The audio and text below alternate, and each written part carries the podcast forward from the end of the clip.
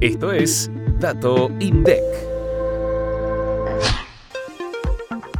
En enero de 2023, las exportaciones argentinas alcanzaron los 4.900 millones de dólares, un 11,7% menos que el mismo mes de 2022. En cambio, las importaciones fueron de 5.384 millones de dólares, lo que a nivel interanual representó un incremento de 2,5%. El intercambio comercial argentino, es decir, la suma de las importaciones y las exportaciones, fue de 10.284 millones de dólares, y la balanza registró un déficit de 484 millones de dólares en el primer mes de 2023. Los principales socios comerciales fueron Brasil, China y la Unión Europea. A nivel interanual, las exportaciones de productos primarios disminuyeron 42,5% y las de combustibles y energía un 5,2%, mientras que las manufacturas de origen industrial y las de origen agropecuario registraron subas con respecto al mismo periodo del año anterior, un 12,5% y un 1% respectivamente. Cinco de los siete rubros de importaciones cayeron en enero con respecto al mismo mes del 2022.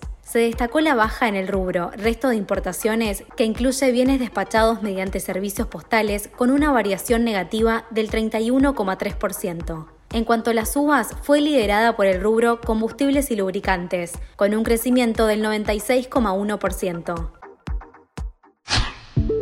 Para más información, escucha este viernes mucho más que un número.